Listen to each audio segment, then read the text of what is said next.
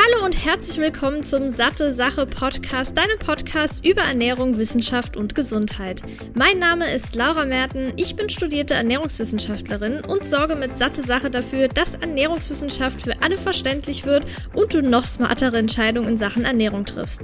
In diesem Podcast spreche ich mal alleine, mal mit führenden Expertinnen und Experten über die wichtigsten Fragen rund um die Ernährung. Viel Spaß! Hi Marie, ich begrüße dich jetzt hier schon zum achten Mal im Satte, Satte, Satte Sache Podcast. Äh, fängt schon gut an. Ich freue mich auf jeden Fall, dass du wieder dabei bist. Für alle, die dich noch nicht kennen, Marie ist meine Co-Autorin von Plant-Based, dem Buch. Und wir sprechen heute über ein Thema, das sie schon sehr lange beschäftigt, und zwar PCOS, das polyzystische Ovar-Syndrom. Und sie hat zum Beispiel auch im Buch das Thema Hormonhaushalt geschrieben, kennt sich da also bestens aus. Die vorletzte Episode ist, glaube ich, auch sogar mit dir gewesen zum Thema Hormonhaushalt, ob man die beeinflussen kann, die Hormone. Also das gerne auch mal anhören wenn dich das interessiert. Aber heute geht es speziell um PCOS. Da hatten wir auch sogar schon drüber geredet. Da ging es aber dann eher so um das ganze Theoretische. Was ist PCOS? Was könnte man machen? Und heute sprechen wir explizit über die Ernährung bei PCOS. Ich hatte da auch bei Instagram schon eine Umfrage gemacht. Da haben einige die Fragen geschickt, die Marie jetzt sehr gut beantwortet hat. Und ich will jetzt nicht so viel hier rumquatschen. Hi Marie. Hi Laura. ja, ich hatte ja gerade schon angesprochen, heute geht es um das Thema Ernährung. Eins unserer Lieblingsthemen, würde ich mal behaupten. Und wir möchten jetzt quasi mal so ein bisschen besprechen, wie, sie, wie, sieht es denn bei PCOS mit pflanzenbasierter Ernährung zum Beispiel aus? Wie ist das mit Diabetes Typ 2 oder Typ 1? Wie ist es generell mit dem Insulinspiegel, mit dem Hormonhaushalt, mit Kohlenhydraten und allem, was dazugehört? Vielleicht kannst du erstmal kurz erklären, was PCOS überhaupt ist, weil natürlich können sich alle das anhören, die es interessiert, die bisherige Episode, aber wäre sinnvoll, das nochmal kurz zu erklären. Okay, machen wir das so. Also, äh, PCOS hast du schon gerade richtig gesagt, er steht für polyzystisches Ovarialsyndrom. Ähm, es ist ein sehr inhomogenes äh, Krankheitsbild. Das heißt, man kann jetzt gar nicht so genau sagen, dass jeder unbedingt Zysten haben muss. Oder man hat auch häufig eine Insulinresistenz, aber auch nicht jeder hat eine Insulinresistenz. Aber in der Regel geht es schon damit einher, ähm, dass der Zyklus ausbleibt und dass die männlichen Geschlechtshormone, also die Androgene, zum Beispiel Testosteron, letztendlich erhöht ist und dass der Insulinhaushalt gestört ist, was dann die Symptome, also ausbleibender Zyklus oder schlechte Haut, ähm, Behaarung oder Haarausfall, was das dann letztendlich mit beeinflusst. Mhm. Okay, also letztendlich ist es wahrscheinlich dann auch mittlerweile ein anerkanntes Krankheitsbild, richtig? Ganz genau, ganz genau. Es ist oftmals leider immer noch, da hatten wir in der letzten Episode drüber gesprochen, also da gerne auch nochmal reinhören, eine Ausschlussdiagnose, weil es halt so inhomogen ist und so vielfältig und die Befundkonstellation halt nicht immer unbedingt gleich aussehen muss. Und äh, ja, deswegen ist es oftmals so ein bisschen, ähm, dass lange rumgesucht wird, bis man dann letztendlich auf diese Diagnose stößt. Mhm. Okay, und wenn jetzt diese Diagnose gestellt wurde, dann ist es ja meistens so, dass die Ärzte und Ärztinnen in Richtung Medikamente gehen. Ne?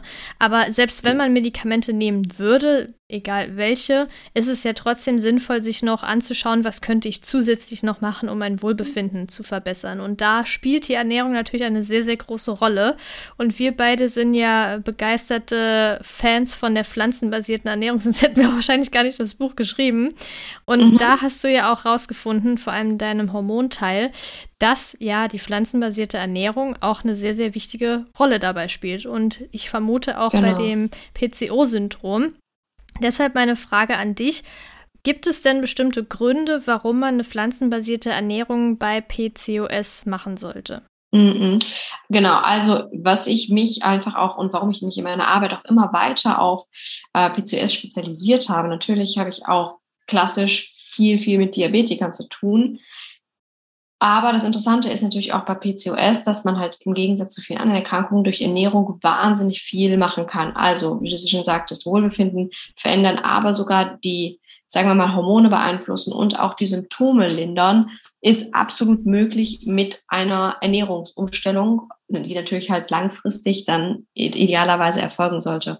Und wenn man sich die Literatur anguckt, das haben wir über einen langen Zeitraum getan, haben wir uns entschieden, dieses Buch zu schreiben, weil wir wirklich dran glauben, sozusagen diese Message nach draußen zu bringen. Mehr pflanzliche und verarbeitete Lebensmittel sind die Basis für eine gesunde Ernährung.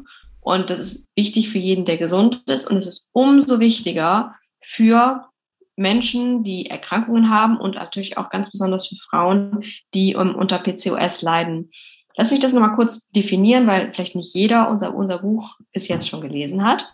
Und zwar, ähm, pflanzenbasiert ist, heißt für uns, wenn, wenn wir uns darauf beziehen, nicht unbedingt rein vegetarisch oder strikt vegan, sondern es heißt im, im ersten Schritt einfach, dass wir uns auf ganze unverarbeitete pflanzliche Lebensmittel sozusagen stützen, dass unsere Ernährung primär darauf basiert. Das heißt, vegan kann auch Ketchup Pommes sein, aber pflanzenbasiert heißt nicht nur primär pflanzlich, sondern heißt vor allen Dingen auch, äh, dass es ja Clean Eating ist, dass wir unverarbeitete Lebensmittel zu uns nehmen, viel selbst kochen und wenig Fertigprodukte zu uns nehmen. Das heißt auch gleichzeitig, wir essen weniger Fleisch, wir essen weniger Milchprodukte, weniger Fisch und vor allen Dingen dadurch, dass wir keine verarbeiteten Lebensmittel zu uns nehmen oder nur sehr wenig, essen wir automatisch viel weniger zugefügte Zucker, Zusätze und natürlich auch Fette. Und all diese Eigenschaften der pflanzenbasierten Ernährung in der Kombination sind bei PCOS super günstig. Hört sich fast zu gut und zu leicht an, aber genau tatsächlich so ist das.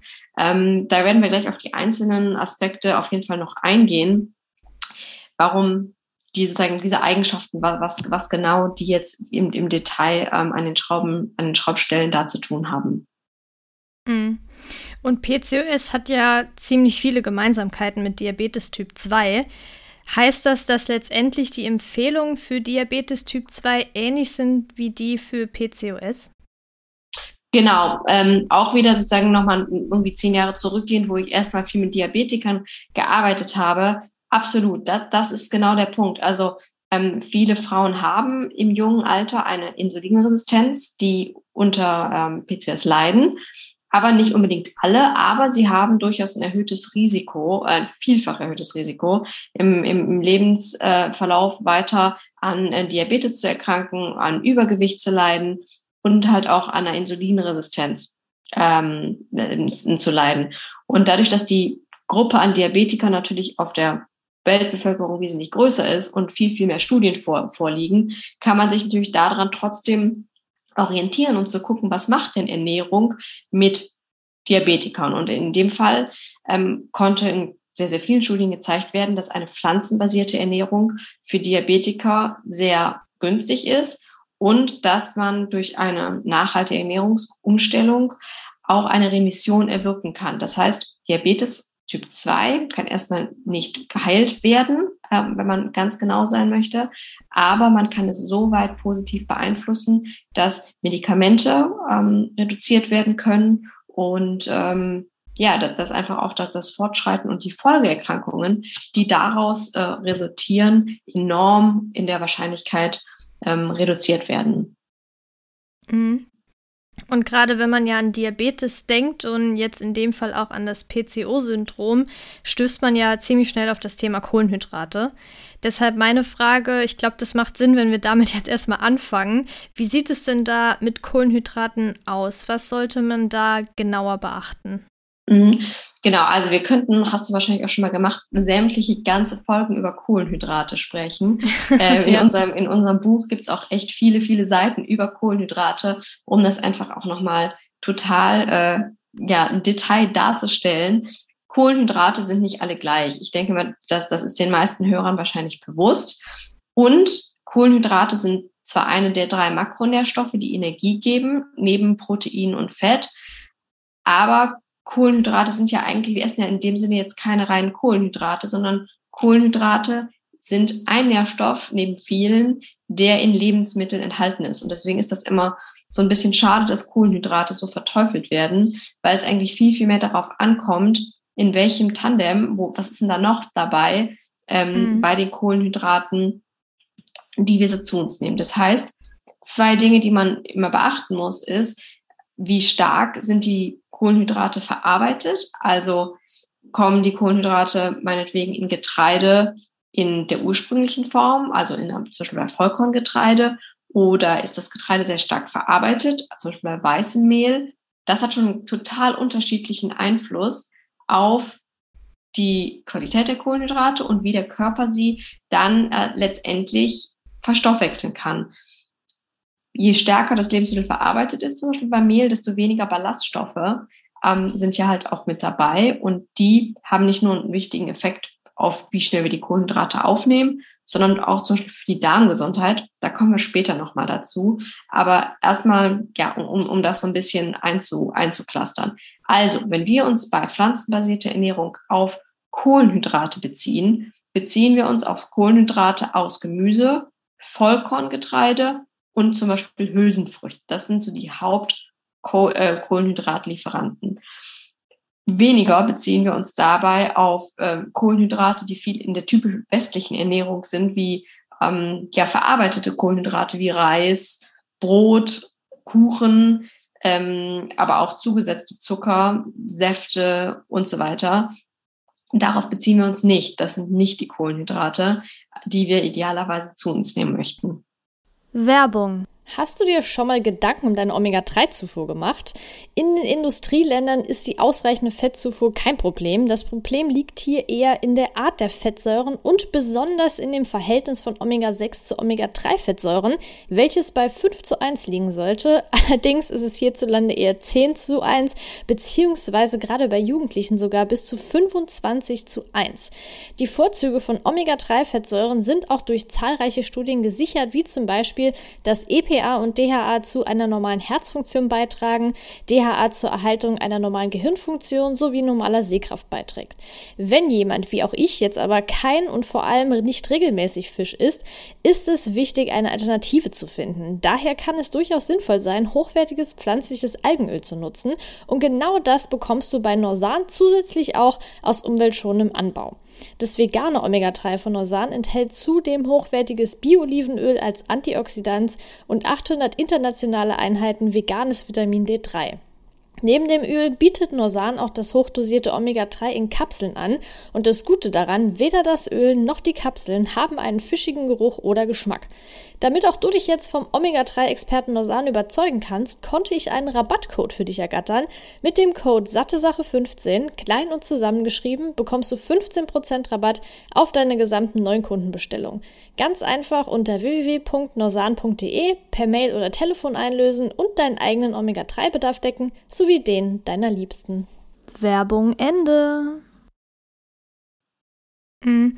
Und wie du gesagt hast, es kommt ja auch immer darauf an, in welchem Tandem die sich vorfinden. Ne? Also ich, wenn du jetzt beispielsweise weißen Reis isst und dazu aber ein super leckeres Chili sin Carne, in dem noch Gemüse drin sind, Kidneybohnen und so weiter, dann heißt es ja nicht, dass in dem Fall der weiße Reis ungesund ist. Wenn man jetzt aber weißen Reis, wie mit deinem Ketchup-Beispiel eben, mit Ketchup isst, ist der weiße Reis ja im Tandem gesehen mhm. ungesund. Mhm. Äh, und ich finde, das ist ganz, ganz wichtig und gut, dass du das ansprichst, weil ich glaube, das sehen viele halt auch nicht. Die denken jetzt vielleicht, du hast gesagt, Reis ist ungesund. Ich hatte nämlich das Problem letzt schon mal. Deshalb wollte ich das unbedingt jetzt noch erwähnen. Aber dann nicht hören, was du vorher gesagt hast, dass es wichtig ist, in welcher Kombination das zu sich genau, genommen wird. Genau. Das ist halt super wichtig zu beachten, dass, wie du gesagt hast, man sollte ja nicht nur die Kohlenhydrate jetzt verteufeln, man sollte auch nicht ein Lebensmittel Außer jetzt vielleicht irgendwie super ungesunde Sachen. Aber ich finde, man sollte jetzt gerade nicht unbedingt sagen, hier ein äh, weißes Brot ist prinzipiell schlecht. Auf einem weißen Brot können gesunde Sachen drauf sein. Aber es geht darum, wenn man jetzt nur solche leeren Kohlenhydrate zu sich nimmt, dann ist es natürlich im Gesamten ungesund. Mhm, absolut, genau. Es kommt wirklich immer auf die Balance an. Ähm, ja, ich, ich denke, das haben wir auch in unserer gemeinsamen Arbeit immer ganz gut rausgearbeitet, äh, dass es halt immer realistisch auch sein muss in der Umsetzung. Okay, gut. Ähm, und ich denke, da gehört auch sowas dazu, dass man das Also so wie sich das Ganze jetzt anhört mit dem Thema Kohlenhydrate, kommt irgendwie für mich jetzt so der Gedanke, macht dann eine Low-Carb-Ernährung Sinn? Mhm. Genau, also lass uns auch nochmal hier an der Stelle ganz kurz, für die, die es vielleicht nicht ganz genau wissen, Low Carb definieren. Was ist das eigentlich? Also Low Carb definiert ja erstmal nur, dass ich eine gewisse Prozentzahl an Energie durch Kohlenhydrate in meiner Ernährung nicht überschreite. Oder als äh, nochmal extremere Form von der ganzen Sache, äh, die Keto-Diät, die das noch weiter minimiert. Ich meine, Keto-Diät war was unter 8% oder noch weniger von? Unter 50 Gramm, glaube ich. 50 Gramm pro Tag ähm, dürfen Kohlenhydrate sein, aber das ist dann wirklich auf jeden Fall eine einstellige Energie, äh, wahrscheinlich Prozentsatz, den man dann nur noch zu sich nimmt. Wenn man das mal so mit der, den, sagen wir mal, DGE, also Deutsche Gesellschaft für Ernährung, Empfehlungen einfach nur mal entgegensetzt, wären es halt 50 Prozent oder noch mehr, so ungefähr die Hälfte der Energie ähm, durch Kohlenhydrate wollen wir jetzt auch gar nicht bewerten, ob das, das das Beste ist oder wie das ist, weil das halt in dem Punkt auch wieder nicht definiert, was es für Kohlenhydrate sind. Aber es ist auf jeden Fall sehr, sehr wenig Kohlenhydrate. Und was für mich so ein bisschen das Problem an der ganzen Sache ist, dass das, was wir gerade im Prinzip erarbeitet haben, dass Kohlenhydrate halt nicht gleich Kohlenhydrate sind, das wird halt komplett außer Acht gelassen an dem Punkt erstmal, denn wir hatten ja auch schon gesagt zum Thema Tandem und zum Thema ganzes Lebensmittel, dass Kohlenhydrate einfach auch noch sehr viele andere Nährstoffe mit sich bringen, zum Beispiel Ballaststoffe oder halt auch Vitamine, Mineralstoffe, die in dem jeweiligen Lebensmittel zu finden sind, wo sie herkommen. Nächste Frage, die sich natürlich dann automatisch stellt, ist, woher kommt die Energie eigentlich? Und wenn man sich das mal anschaut, kommt diese Energie typischerweise aus tierischen Proteinen, weil pflanzliche Proteine haben halt meistens auch Kohlenhydrate dabei und sie kommen halt auch aus Fetten und auch dabei halt meistens aus äh, tierischen äh, Fetten. Natürlich kann man, wenn man sich sehr gut mit Ernährung auskennt, auch eine pflanzenbasierte Low-Carb-Ernährung ähm, hinbekommen. Aber in der Realität zeigen Studien, und das sehe ich auch in der Praxis immer wieder, werden die Lebensmittel meistens ja durch, durch, durch mageres tierisches Fleisch, aber auch durch viele Milchprodukte, die vielleicht gar nicht so mager sind, zum Beispiel aus, ausge, tauscht. Und da haben wir halt auch das Problem, dass wir eine große Menge an gesättigten Fetten haben aus den tierischen Produkten, was wiederum das Risiko für Herz-Kreislauf-Erkrankungen erhöht, wofür Frauen mit PCOS eh prädisponiert sind. Also ähm, genau, man muss halt immer beide Seiten der Medaille, Medaille beachten. Vielleicht ist es gut für die Insulin- und Kohlenhydrat-Stoffwechsellage, aber langfristig gedacht ist es wirklich einfach vom Risikoprofil überhaupt gar nicht so günstig. Und zum anderen sind es die Ballaststoffe, zeigen Studien und die Praxis auch immer wieder, die Ballaststoffaufnahme ist halt einfach viel zu gering, denn typischerweise haben Kohlenhydrate auch die gleichen, also die gleiche Quelle für, für unsere Ballaststoffe und das ist dann einfach viel zu gering. Klar kann man mit einer Low-Carb-Diät abnehmen und das ist auch bei PCOS wahrscheinlich eine gute Möglichkeit, um da reinzustarten. Aber langfristig ähm, sollte es auf jeden Fall nicht empfohlen werden, sondern man sollte wirklich schauen, dass man anstatt vieler tierischer Protein- und Fettquellen auf jeden Fall pflanzenbasierte Quellen ähm, als die Hauptbezugsquelle sozusagen für sich wählt. Mhm. Ja, super wichtig, dass du das nochmal sagst. Es geht hier nicht um darum, dass wir in der normalen Ernährung Kohlenhydrate in Form von freien Zuckern oder so zu uns führen sollten, sondern eben komplexe Kohlenhydrate, wie jetzt auch Ballaststoffe beispielsweise. Und das klingt alles so jetzt nochmal in Richtung pflanzenbasierte Ernährung. Also Fakt ist ja, und ganz kurz noch zur Keto-Ernährung. Da ist es ja auch oft so, und das habe ich jetzt auch zum Beispiel mitbekommen in meinem Umfeld, gerade im Studium haben manche auch mal Keto-Ernährung ausprobiert und die haben dann super viel so Bacon und Butter gegessen. Da dachte ich mir auch, ey Leute, ja, Keto-Ernährung hat vielleicht seine Vorteile, aber das ist absolut nicht gesund und äh, das muss halt echt nicht sein. Aber nur kleine äh, Randnotiz zum Thema Ketoernährung. Ich möchte jetzt trotzdem noch mal auf das Thema pflanzenbasierte Ernährung eingehen. Letztendlich, abgesehen davon, dass Ballaststoffe ja super viele Vorteile haben, gerade auch in Hinblick auf Insulinspiegel, Blutzuckerspiegel und so weiter. Gibt es denn noch andere Vorteile, die eine pflanzenbasierte Ernährung bei PCOS bringt? Weil beispielsweise gehen ja auch oft chronische Entzündungen mit einher bei PCOS. Wirkt das da dann auch positiv? Genau, also ist ja auch ein, eines deiner, deiner Lieblingsthemen, ähm, Entzündungsprozesse und, und antiinflammatorische Ernährung. Ganz genau. Das ist, ähm, ja, denke ich, warum wir auch das Buch geschrieben haben, weil es einfach pflanzenbasierte Ernährung ist so ein großer Rahmen und es ist wenig eingeschränkt und es ist letztendlich aber auch gleichzeitig für jeden geeignet und einfach auch für jede Krankheit geeignet, weil es einfach ja die, die diese die klaren Grundsätze im Prinzip äh, mit, sich bringt. Und ganz genau, also natürlich kann man auch ähm, antientzündlich sich ernähren, aber wenn man dann sozusagen die antientzündliche Ernährung mal der pflanzenbasierten Ernährung gegenüberstellt, sieht man, dass es super viele Überschneidungspunkte gibt. Klar, es ist nicht komplett kongruent, aber es gibt sehr, sehr große Überschneidungspunkte dabei. Und auch bei PCOS ist wie bei zum Beispiel auch Diabetes oder bei Übergewicht sind mitunter die Entzündungsmarker erhöht. Das kann sein, Interleukine können das sein, aber auch CRP kann das sein. Und ähm, eine pflanzenbasierte Ernährung hilft einfach auch dabei, diese chronische Entzündungsreaktion mit zu kontrollieren, ähm, die oftmals dabei, dabei vorliegt. Ähm, CRP kann ja auch bei, bei, bei Adipositas, also bei Übergewicht, erhöht sein. Und das kommt ja auch bei vielen Frauen, die PCOS haben, vor, sagen, dass ähm, ja Übergewicht gleichzeitig vorliegt. Und gerade dieses Bauchfett, ähm, das sind Fettzellen, die metabolisch aktiv sind. Also nicht jede Fettzelle im Körper ist gleich, sondern gerade so die so am Stamm des Fett ähm, kann andere Botenstoffe produzieren als zum Beispiel Fett an den Hüften. Und gerade dieses Fett ist halt dafür zuständig, dass die Entzündungsmarker produziert werden. Ähm, also das sind wahnsinnig viele, viele Parallelen zwischen Entzündungsreaktionen, Diabetes, Übergewicht, PCOS. Warum, sag anti-entzündliche Bestandteile der Ernährung absolut Sinn machen, um die Krankheit ähm, mit, mit, mit zu kontrollieren.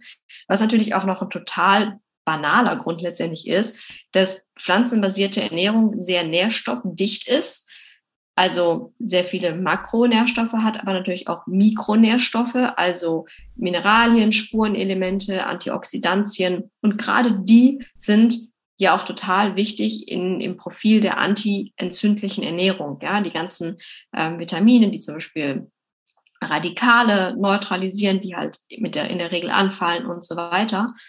Und gleichzeitig ist pflanzenbasierte Ernährung auch einfach, sagen wir mal, kalorienärmer oder in mhm. weniger energiedicht als unsere typisch westliche Ernährung, weil halt viel frisches Obst, frisches Gemüse und so weiter ist dabei und weniger ähm, Fleisch als Beispiel, ähm, Milchprodukte, verarbeitetes Getreide. Das ist halt sehr kaloriendicht, heißt, auf eine kleine Menge kommt sehr viel Energie, was natürlich auch dazu führt, dass man eigentlich in einer Portion wahrscheinlich mehr Energie zu sich nimmt, als man jetzt gerade in dem, in dem, ähm, in dem Punkt so gebraucht hätte.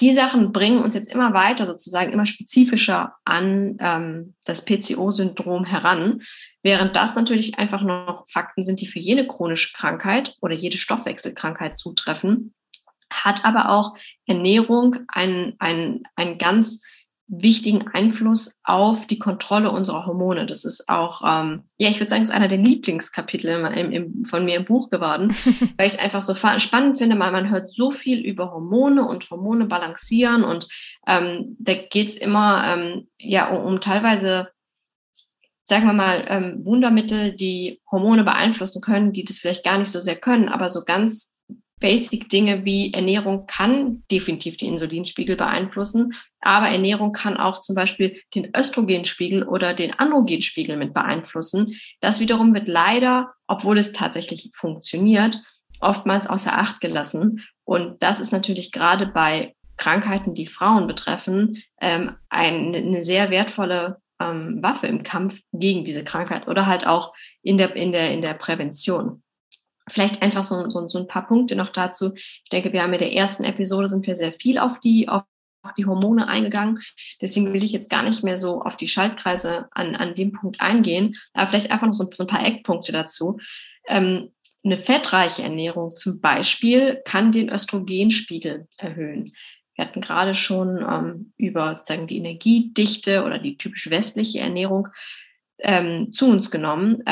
Warum ist das so? Fettzellen produzieren Hormone. und mitunter halt auch Östrogene. Das heißt, eine fettreiche Ernährung führt vielleicht dazu, dass auch mehr Fettpolster vorhanden sind, dass der BMI hoch ist, das Bauchfett ähm, ähm, angelegt wird und das letztendlich produziert halt auch weibliche und auch männliche Geschlechtshormone und ist in, in unserer, kann man halt einfach auch über die Entwicklung der letzten Jahrzehnte sehen, ähm, die Bevölkerung wird immer schwerer, BMI steigt immer weiter an und Krankheiten, die sich halt aus, aus Östrogen, aus zu hohen Östrogenspiegeln zum Beispiel ergeben, wie halt auch Brustkrebs, ähm, ist halt auch weiter ähm, dabei anzusteigen. Und da gibt es klare Korrelationen zwischen Körpergewicht und auch Östrogenspiegeln und dann wiederum ähm, halt auch zum Beispiel einem Risikoprofil für einen Brustkrebs. Also da kann man schon sehen, wie man ganz direkt und indirekt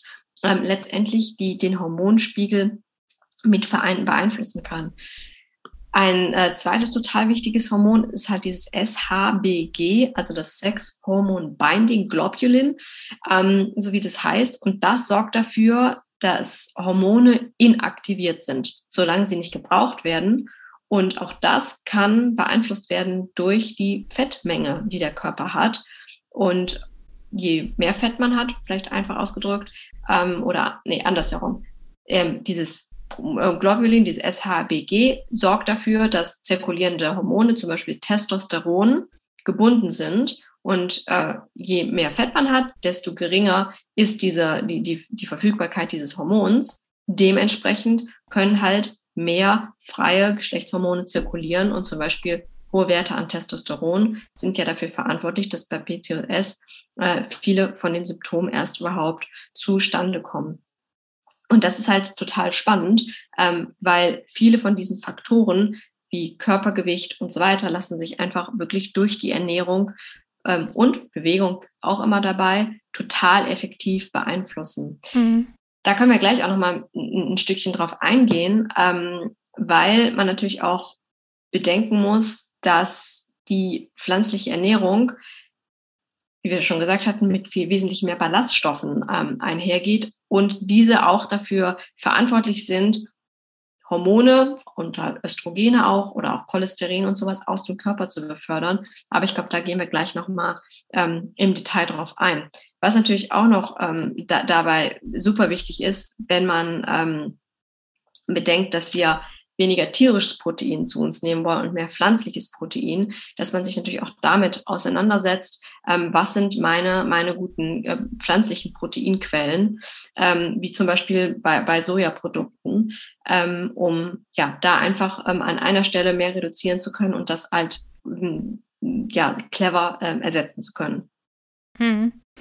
Und was ja auch ein Thema von dir war im Buch, ist das Thema Darmgesundheit. Und du hast die ganze Zeit ja auch eben schon von Ballaststoffen gesprochen, die ja enorm wichtig sind und in der westlichen Ernährung viel zu kurz kommen. Ich meine, die empfohlenen 30 Gramm erreichen die meisten Menschen einfach nicht. Aber hm. Ballaststoffe sind ja auch super wichtig für unsere Darmgesundheit, für unsere Darmbakterien. Vielleicht kannst du da noch mal zum Darmmikrobiom kurz was sagen, ob das in Bezug auf PCOS auch ein, ähm, eine Interaktion hat. Ja, total. Ähm, es ist halt wahnsinnig spannend, weil über, über die letzten Jahrzehnte ist einfach immer, immer mehr ja, Wissen ähm, entstanden darüber, wie wichtig und wie zentral für unsere Gesundheit Darm, Darmgesundheit ist. Ballaststoffe, ähm, wissen wahrscheinlich die meisten, sind ähm, super, super wichtig, um ein gewichtes, ein gesundes Darmmikrobiom aufrechtzuerhalten und zu fördern. Halt auch hier wieder ohne groß irgendwie über 30 Gramm nachdenken zu müssen oder ob man sich ballaststoffreich oder ausreichend ernährt. Auch da wieder, wenn man ausreichend genug unverarbeitete pflanzliche Lebensmittel zu sich nimmt aus allen verschiedenen Gruppen, ist man da eigentlich schon ziemlich gut versorgt, ohne dass man sich da äh, gro große, große Gedanken machen muss. Und tatsächlich, ähm, Stichwort Östrobolom, ich weiß nicht, der ein oder andere hat das vielleicht auch schon mal gehört, ähm, ist es halt auch richtig relevant für den Stoffwechsel der weiblichen Geschlechtshormone. Also das Östrobolom sind letztendlich Bakterien, ähm, also das Teile des Mikrobioms, die dafür sorgen, ähm, den, den Östrogenstoffwechsel in unserem Körper zu unterstützen. Wie das Ganze funktioniert ist, dass überflüssiges und ungewolltes Östrogen wird mit den Darm ausgeschieden. Also die Leber baut zum Beispiel Hormone, aber auch andere Stoffe, die der Körper nicht mehr benötigt, werden abgebaut und werden dann mit in den Darm gegeben. Was dann passiert ist, sie binden an Ballaststoffe und werden so aus dem Darm heraus, mit dem Darm aus dem Körper ausgeschieden. Total cleverer Mechanismus. Das zeigt aber halt auch nochmal, wie wichtig eine ausreichende Ballaststoffaufnahme ist. Denn was sonst passiert ist, es wird zwar in den Darm eingegeben, es bewegt sich weiter im Darm, aber wird dann gleichzeitig wieder durch den Blutkreislauf wieder aufgenommen und kann sozusagen nicht richtig aufgenommen werden und der Wert steigt. Ich denke mal, ein noch bekannteres Beispiel dafür ist Cholesterin. Einfach auch so eine, ja, ein riesiges Problem in, in, in westlichen Nationen, ähm, weil das nach dem gleichen Mechanismus mit metabolisiert und ausgeschieden wird. Und wenn man zu wenig Ballaststoffe zu sich nimmt, kann halt auch dieses Cholesterin nicht so gut gebunden werden und halt auch nicht so gut ähm, ausgeschieden werden. Also gleich, gleich, ganz gleiche Logik hier. Und es gibt tolle Studien, die wirklich zeigen, dass Frauen, die mehr Ballaststoffe zu sich nehmen, einfach auch mehr Östrogen binden können und somit effektiv ausschließen können. Ähm, das heißt, für Frauen mit PCOS ist es einfach super, super wichtig, ausreichend Ballaststoffe täglich zu sich zu nehmen, um diesen Ausscheidungsmechanismus ähm, zu unterstützen. Hört sich vielleicht immer total fancy an, aber wenn man das mal andersrum betrachtet, das ist eigentlich eher unsere artgerechte Ernährung, sondern es ist nicht zu viel Ballaststoffe, die man dann zu sich nimmt, sondern eigentlich haben wir über die letzten Jahrzehnte einfach viel, viel zu wenig Ballaststoff als Norm in unserer Ernährung definiert, also dass diese Mechanismen, wie sie funktionieren sollten, einfach ähm, nicht mehr richtig funktionieren können. Mhm. Ja, auf jeden Fall stimme ich dir total zu. Wir haben jetzt super viel, oder vor allem du hast ja jetzt super viel darüber gesprochen, was wir auf unsere äh, auf unseren Ernährungsplan schreiben sollten. Also allen voran natürlich Ballaststoffe und da bekommen wir die aus allen Pflanzen. Also Ballaststoffe gibt es ja nur in pflanzlichen Lebensmitteln und da haben wir dann Hülsenfrüchte, Vollkorngetreide, Obst, Gemüse. Wir haben aber auch Nüsse und Samen und aber, wenn man es möchte, auch noch fettarme, fermentierte Milchprodukte, beispielsweise wie Joghurt, Kefir oder Buttermilch. Wenn man möchte, kann man ab und zu auch noch Fisch essen, fetten Fisch am besten. Aber gibt es denn Lebensmittel, die man eher nicht essen sollte bei PCOS? Mhm.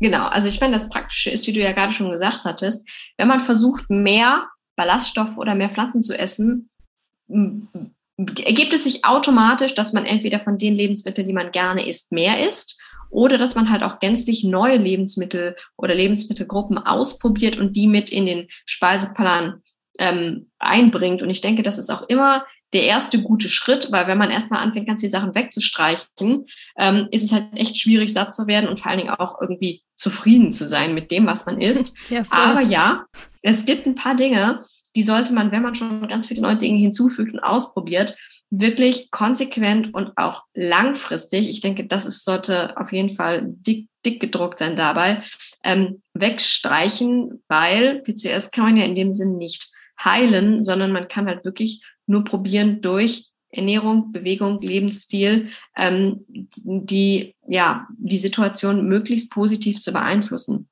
Und dem voran geht auf jeden Fall ähm, Lebensmittel, die viel Zucker enthalten oder also zugesetzte Zucker enthalten, ähm, wenn die äh, industriell hinzugefügt sind, aber auch Dinge, die man selber zum Beispiel nachsüßt. Und dann ist es eigentlich auch ähm, nicht so relevant, ob man jetzt irgendwie Honig nimmt, was ein Naturprodukt ist, oder ob man raffinierten Zucker nimmt, sondern der Fakt dabei ist, dass man einfach sehr viel leere Energie zu seinem Gericht hinzufügt. Ähm, da sehe ich oft, dass Leute dabei differenzieren und sagen, ja, ja, aber ich, ich nehme ja, ich nehme ja Honig. Ähm, ja, macht aber im Prinzip mit dem, mit dem Blutzucker eine ähnliche Reaktion. Und da sollte man nicht unterscheiden, sondern da sollte man wirklich weitestgehend, weitestgehend reduzieren ähm, und doch eher auf ganze Lebensmittel, also ganzes Obst zum Beispiel, wenn man was so möchte, letztendlich zurückgreifen. Das zweite ist stark verarbeitete Getreide, also Klassiker Toastbrot, äh, Weißbrot, Ge Gebäck, ähm, all, all das, wo, wo weißes Mehl drin ist, auch das sollte man, ähm, sollte man vermeiden. Was ich in Beratungen immer wieder sehe, wir hatten schon gesagt, die Situation ist sehr inhomogen. Manche Leute haben Übergewicht und PCOS, andere nicht. Die Baustellen sind unterschiedlicher.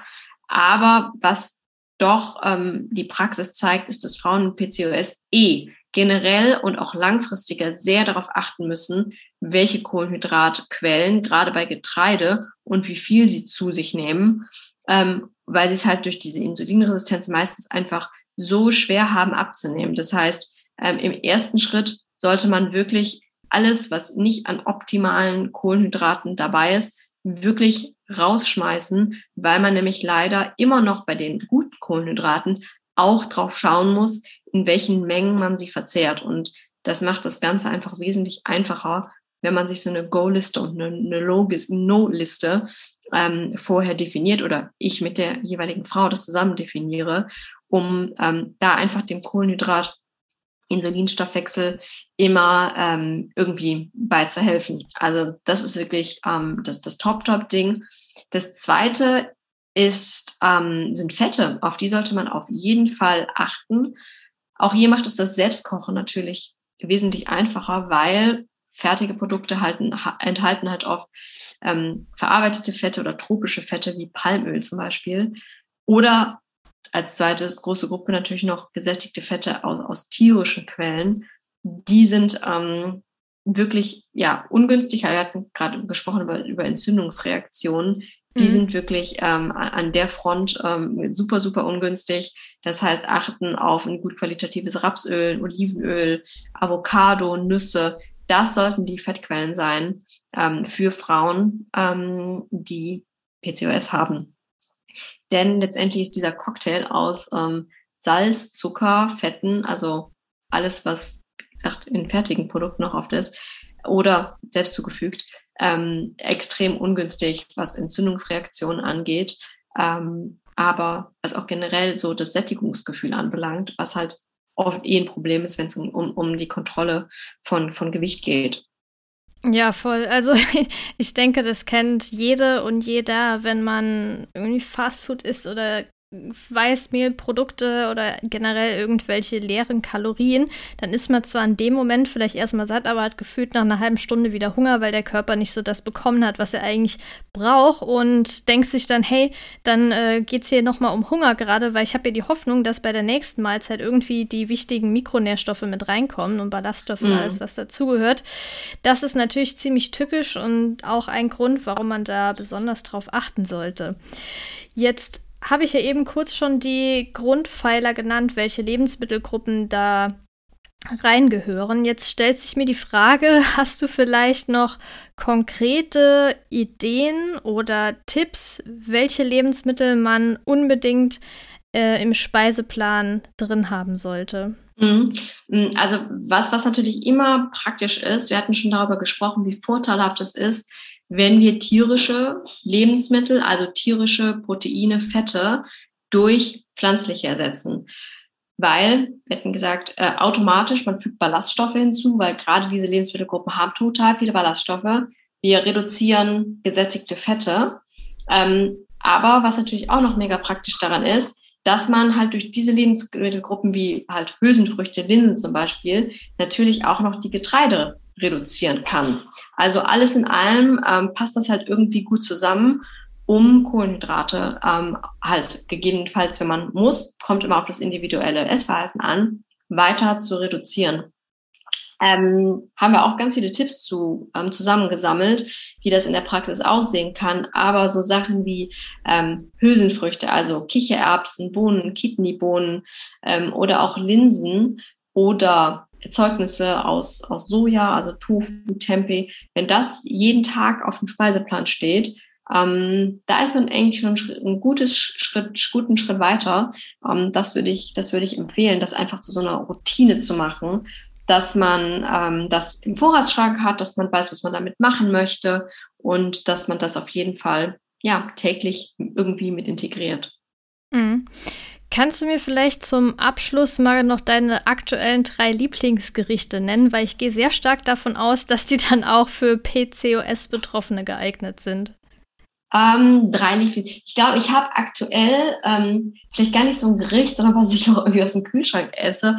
Ähm, ich mag momentan total gerne Räuchertofu ähm, oder in, in verschiedenen Art und Weisen, weil ich finde, das schmeckt halt, ähm, also ich, ich esse eh generell wenig Fleisch und würde auch nicht sagen, dass ich das jetzt ähm, gerade ähm, vermisse, aber ähm, das schmeckt mir irgendwie gerade gut. Also auch gerade irgendwie so zu zu asiatischeren Gerichten oder über einen mhm. Salat kann man das einfach super praktisch klein machen und, und drüber tun. Ich glaube, das ist momentan so ein, so, so ein Fable, den ich total habe. Ähm, und dann auf jeden Fall, das zweite ist, glaube ich, ähm, Mousse aus weißen Bohnen.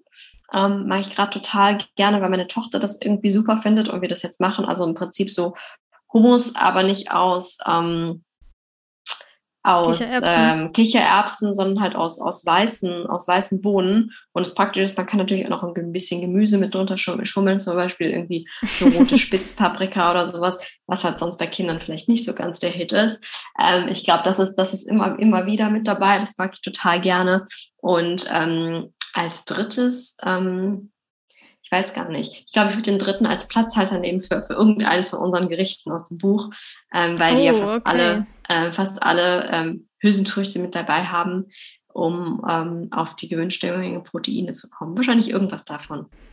Ja, und wer sich jetzt dafür interessiert und gerne schon mal äh, Speichel im Mund zusammenlaufen lassen möchte, der kann auf jeden Fall mal auf den Link klicken, der in den Show Notes ist. Das ist nämlich quasi eine Seite, die ich erstellt habe für unser Buch und da habe ich dann auch ein paar Bilder eingefügt und also Marie, du kennst sie ja. Ich gehe davon aus, jeder, der sich das anschaut, hat Bock darauf, dieses Gericht nachzumachen, weil die sind so mega gut geworden und äh, eigentlich zeigen die genau, wie lecker das schmeckt. Und es gibt ja eine super große Vielfalt, sind ja 30 Rezepte drin.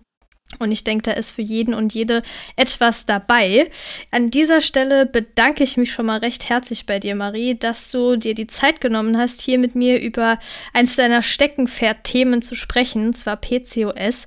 Wer da jetzt noch mehr dazu wissen möchte und die Episode noch nicht kennt, sollte sich die auf jeden Fall anhören, die wir schon mal gemacht haben, habe ich auch noch mal unten verlinkt. Gibt es denn vielleicht zum Schluss noch so ein paar Punkte, die dir jetzt besonders wichtig waren? Die Episode ist ja ziemlich lang geworden. Vielleicht so ein kleines Fazit, was so die wichtigsten Eckpfeiler sind, wenn es um PCOS und Ernährung geht. Mhm, ähm, ja, ich glaube, ja, einfach zu verstehen, dass man, man muss nichts Absolutes machen. Das ist, ärgert mich immer, dass es im Internet so rum, rumfliegt. Also von, wir hatten schon Keto, Low Carb angesprochen, ähm, ein, einfach Dinge, die sehr extrem sind und einfach nicht langfristig durchgehalten werden können, sondern dass es eigentlich viel mehr darum geht, für sich eine gesunde Balance zu finden. Ähm, ich glaube, äh, pflanzenbasierte Balance aus den genannten Gründen, ich denke, das ist ein, ein ganz wichtiger Punkt. Ähm, und B, dass man sich nicht entmutigen lassen darf, weil man, ähm, weil diese Frauen mitunter einfach wesentlich weniger essen als andere Frauen und trotzdem kein Gewicht verlieren, weil halt eine, eine Insulinresistenz vorliegt. Das heißt, Fokus sollte trotzdem auf jeden Fall ähm, auf Kohlenhydraten liegen, ohne Frage, ähm, dass man da wirklich nochmal nachdenkt und, und, und, und schaut, ähm, was sind so meine täglichen Kohlenhydrate und was sind vor allen Dingen meine Mengen. Ähm, denn ich denke, das ist bei vielen, vielen doch echt eine Stellschraube. Ähm, ohne, dass ich jetzt sagen möchte, jeder sollte erstmal eine, eine Keto-Diät ausprobieren oder sowas. Ähm, das ist was, was, was vielen doch hilft. Mhm. Denke ich auch, auf jeden Fall. Ja, Marie, äh, wie gesagt, vielen, vielen Dank dir. Ich wünsche dir noch einen schönen Abend und ich gehe sehr stark davon aus, dass es in Zukunft noch mal irgendeine Episode mit dir zusammen geben würde. Es gibt ja, das ist jetzt schon die achte, alle, die wir zusammen gemacht haben, über super spannende Themen, Schwangerschaft, Stillzeit, alle möglichen Verdauungsbeschwerden, Reizdarm auch. Wir haben schon über PCOS gesprochen, wie man Hormonhaushalt beeinflussen kann. Also sehr, sehr viel Input. Habe ich nochmal in den Show Notes verlinkt. Und wenn dir, liebe Hörerinnen, lieber Hörer, der Podcast gefällt, dann würde ich mich natürlich sehr über eine Bewertung bei Apple Podcasts oder auch bei Spotify oder sogar auch bei YouTube freuen. Und wenn du den Podcast abonnierst, bekommst du auch direkt eine Nachricht, wenn eine neue Episode hochgeladen wurde. Und ich würde sagen, Marie und ich verabschieden uns jetzt. Und äh, ja, Dir, Marie, wie gesagt, schönen Abend noch und bis zum nächsten Mal. Danke, Laura, dir auch. Bis dann. Ciao. Ciao.